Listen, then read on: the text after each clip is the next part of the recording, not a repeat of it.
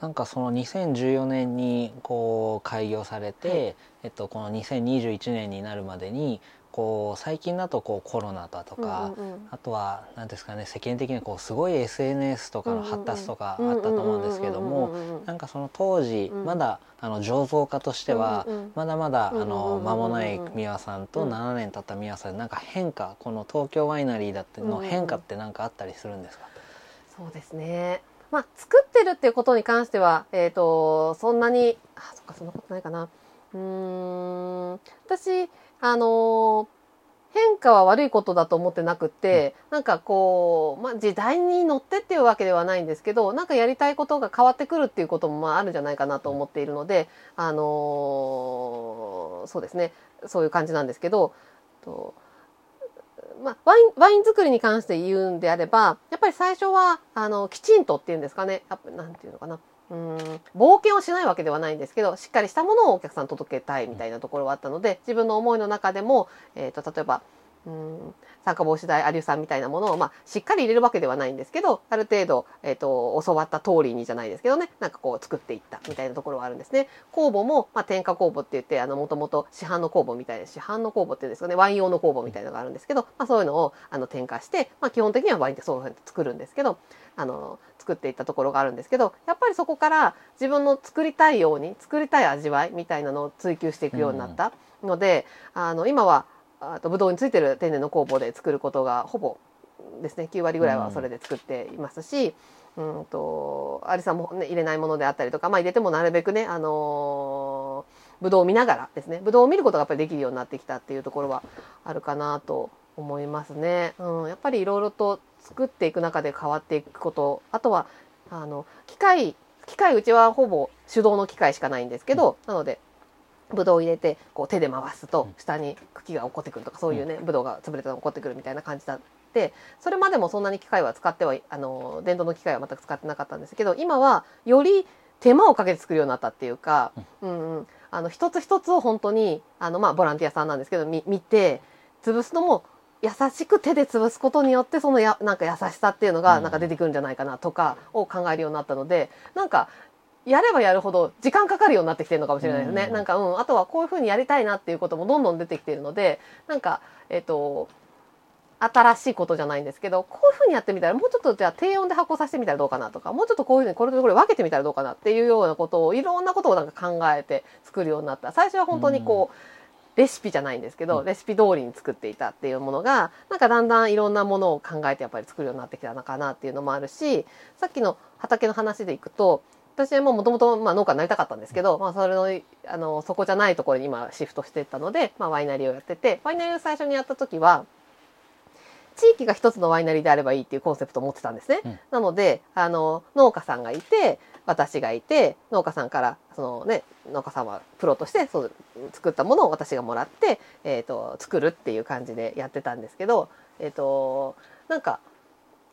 だんだんやっていくうちに、やっぱり自分でも作ってみたいな、みたいのもあったりとか、そのなんかこの、逆にこのなんか、どんどんこの住宅地になるこの畑をどうとどうにかできないもんなのかなって自分にできることは多分ちっちゃいけど、みたいなことをやっぱり考えるようになって、じゃあややってみよう。なんかちょっとどうにか貸してくれないかみたいな感じで、なんか言うようになったのも、最初はそんなことも全然思ってなかったなってやっぱり思ったし、なんかよくよく考えてみると、あ昔そういえば農家になりたかったなっていうのがこんなところに来てかなってんのか？みたいなところも、はい、なんか終わった後になってみるとね思うところもやっぱりあるんですけど、はい、はあなんか面白いな人生ってと思いながらねあ ね。あるんですけどなのでなんかちょっとずつはやっぱり変わってきてるのかなって思います。うん、はい、なんかその醸造家として成長されるにあたってその最初練馬の出会ったあの丁寧に野菜を作られる農家さんとこう同じ発想になってたってことですよね。そう言ったらね、はい、今思えばね本当ですね。はい。でその発想というか考え方とか自分がもう一回農家やってみたいなって気持ちから、あの練馬ワインプロジェクトっていうことを練馬区にやってみようよって働きかけていくんですか、それともあれは声をかけてもらう感じいやこちこちらからですね、はい、やっぱりそのなんていうのかなやっぱり区の区との共同事業みたいなのもやっぱりやっぱり最近はこういろいろやられてる中で、うん、そのまあ練馬区さんとは仲良くはやらせてもらっていて、あのいろんな例えばマルシェとか多いんですけど練馬区って、はい、まあ、そういう時にあの呼んでいただいたりとか、うん、であの販売したりとかっていうところはあったのであのそういうつながりはあったんですけど、まあ、全然別のあの部署でそういう募集がかかっているのを見つけてその地域の魅力を発信するっていうその一つなんですよ、ね。そのためになんか何かをしませんかっていうプロジェクトなんですね。で本当に練馬区って本当に地域の魅力ってたくさんあって、うん、まあその中の魅力は本当に農業なんですよ、絶対的に。うん。その中、その農業っていうものをその発信するっていうことを一緒にやれたらそれは面白いし、その練馬区もそうだし、練馬の区民ってわけじゃないですけど、このね、住んでいる方々、地域の方々にとってもなんか私ができることなのかなってやっぱりちょっと思った部分があって、なんかそこでですね、で、あの、一生懸命書いて、あの、出したんですけど、ちなみに私2年目なのかな？初年度は落ちてはい、はい、それはあのー、初年度は畑がまだ、えーと個人に個人っていうか賃貸できない時代だったんですよね、はい、あの生産緑地がね、うん、もう生産緑地は農家さんのものでその農家さんのものを私が借りるっていうこともできないし使わせてもらうっていうこともできなかったんですよね、はい、だからその辺がすごく微妙だみたいな感じになっていて、うん、でその翌年にそれが、えーと、可能になってというか生産緑地法がか、うん、あのあの変わったので。えーと、それだったら何かできるかもしれないということで、まあ、採択していただいてって感じはあったんですけど、だからそういう意味でおいてはすごくうんなんかありがたいなんかその時代だなってやっぱり思うんですよね。うん、うん、さっきのそのね農家さんの話じゃないですけど、うん、やっぱり農家さんってすごく閉鎖的だしその農地はどんどんどんどん住宅地も変わっていくしね、うん、その後継者もねいたりなかったりみたいな感じがすごいある中でやっぱり大変だなって思うところを、まあ、今どういうふうにしていくかっていうところの問題があって、まあ、ただ、うん、なんかそういう中で賃貸ができるようになったっていうのは私にとってはすごく大きかったし、そのね、農家さんになるっていうのはなかなか難しいじゃないですかその何年も、えー、と研修してみたいなね、なんかそういうのがありますけど新規就農者っていうのは。なんかそういうところまではできないけどなんかそれは私がここだからこそでそういうのがあったからこそなんかできたことなのかなって思いますね。うん、なるほどいや面白いですね。じゃあこれからもどんどんその練馬ワインプロジェクトを通じてあの興味させていただいたような畑作りを積極的にやっていきたいなっていうことですよね。そうですね。はい、やっぱりはい。あの今共同事業3年終わりまして、うん、今練馬から離れてっていう感じなんですけど、うん、今えっ、ー、と逆にその時にこうなんかこうご縁があったいろんな方たちあのお手伝いしてくれた方たちが今主体的になってじゃあ自分はこの事務作業とかも結構多いんですよね、うん、なんかそういうものをなんか分担してやりましょうみたいに今なってるんですね。だからその辺もすごいなんかありがたいなって思うし、うん、うん、やっぱり続けていきたい。もう3年で終わる、ね、プロジェクトでもともとなかったのでもっともっとこれからもっていうところでは今まだ逆にいろんなことがまたできるようになったというか、うん、あのところなので、はい、このこのこと自体はずっと続けていきたいなと思いますね。そのこれからのことについてもお聞きしたいんですけどまずあの東京ワイナリーとして今後その挑戦していきたいことその畑のことはもちろんだと思うんですけどなんか東京ワイナリーとして挑戦していきたいなんか新しいこととかって何か考えられてたりしますか？そうですね、うんままずはやっぱり畑をっていうところはやっぱりありますかね、うん、うん、まだ自も自分の自社畑で育てたブドウで作るあのさっき言っていただいたね、うん、ところで作るブドウは今年が初収穫なんです。そうなんです、ね、はい、そうなんです。はい、うん、でもあの見てもらったらわかるんですけど、まだなってるのまだだいぶ少ないかなみたいな感じで、あのあそこからできるようになるとそうですね2,000本ぐらいのワインはあそこから取れるような、うん、作れるようになるんですね。やっぱりそういったものをやっぱり作ってえー、応援してくださる方とか、まあ、例えばあそこを通ってくださる方とかね、やっぱり見せていくっていうものをやっぱりやっていきたいなとも思うし、まあ、今後、えっ、ー、と、なんていうのかな、その、何もしてない畑で高齢化している、まあ、東京もね同じだと同じなんでねそうやって高齢化している方たちとかもあこうやってきちんと管理してくれてこれだけこういうものができれば、まあ、貸してもいいかなとかなんかこういうふうにも使えるんだなって思えるようなやっぱり一つのなんか事例みたいのを作っていければなっていうふうに思っていて、うん、それはやっぱり最初は絶対貸してって言っても絶対貸してくれないのでやっぱりそこはこう積み重ねなのでね、うん、なんかそういうものの一つになれるようにやっぱりやっていきたいなっていうところはあるありますね。うん、あとはまあ地域の中でまあ何ができるかっていうところにおいてはあの本当に遠くからも、まあ、今コロナなのであれなんですけど通あの来てくださる方とかもいるので、まあ、そういった人たちをあのもっと楽しんでいただけるような、まあ、さっきの食とのコラボみたいなものもやってるんですけどなかなかここでできるのって本当少人数でしかできないし、まあ、自分ができるだけのものしかないんですけどやっぱりそういうのって飲食店さんとかあの本当に本場のあの方たちと一緒にやることでもっともっと広がっていくんじゃないかなと思っていてなんかそういうものをあの地域の中のいろんな人たちとつながってなんかもっと大きな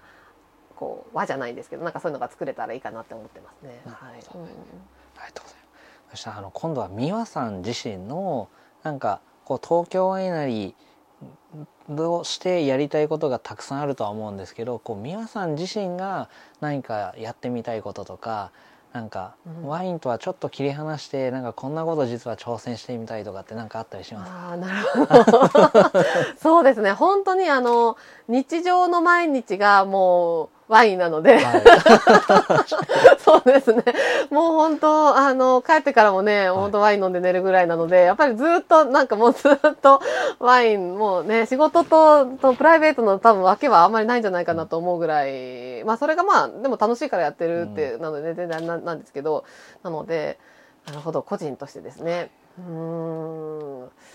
個人として、そうですね。全然あれですけど、本当にあの今、あのパン作りに今ちょっとハマっていて、はい、はい、あのそれこそワイン用酵母なんですけどそういう自然酵母をこう起こしてパンになるんですね。うん、ワインもワイン私ワインすごい好きなのでこうワインがこう湧いてくる時とかもう本当はあなんか可愛いなって思いながらこうずっとこう見てられるんですけど、うん、まあ、パンもそうなんですよね。パンもその同じ酵母なのでその湧いてきてっていうんですかね。なんかその成長して我が子みたいなんで可愛いんですよね。なんかあのパンをもうちょっと極められたらいいなって 思ったりはしますけど、全然あれですけどね。はい。うん、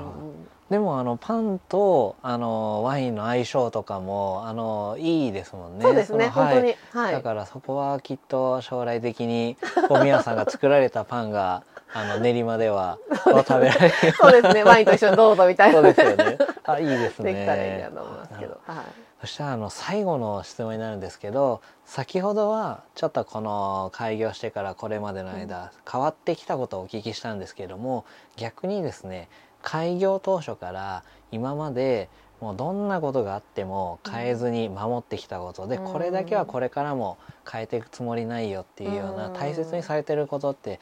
何かあれば教えてください。そうですね。うん。やそうだなやっぱりこうまあ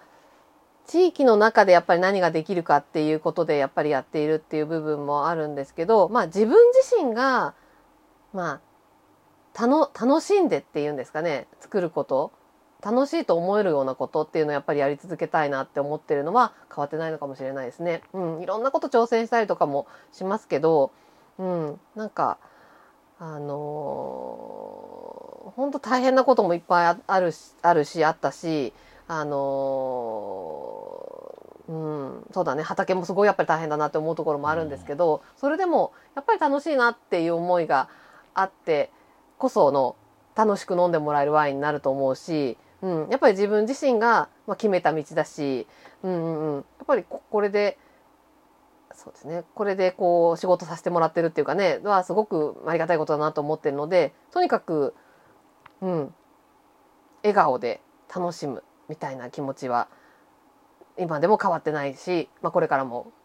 うん、持っていたいなって思いますね。うんはい、ありがとうございます。はい